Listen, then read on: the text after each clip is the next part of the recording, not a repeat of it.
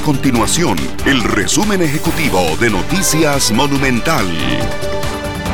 Hola, mi nombre es Fernanda Romero y estas son las informaciones más importantes del día en Noticias Monumental. Esta mañana el Ministerio de Trabajo informó que serán 105 inspectores del Ministerio de Trabajo que van a vigilar muy de cerca que los patronos paguen en el tiempo establecido el pago del aguinaldo de este año. Recordar que el aguinaldo es el doceavo de todos los salarios ordinarios y también extraordinarios devengados durante los 12 meses que contemplan mucha atención del primero de diciembre del año anterior al 30 de noviembre de este año en curso diputados esperarán la resolución completa de la Sala Constitucional para votar en segundo debate el proyecto de ley que legaliza la producción del cannabis para uso medicinal y el cáñamo para fines industriales.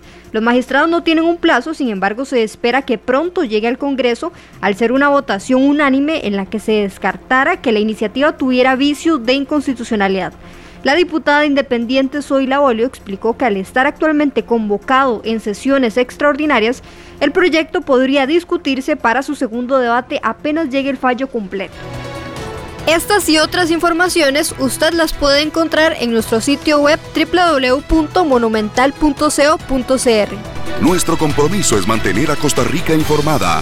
Esto fue el resumen ejecutivo de Noticias Monumental.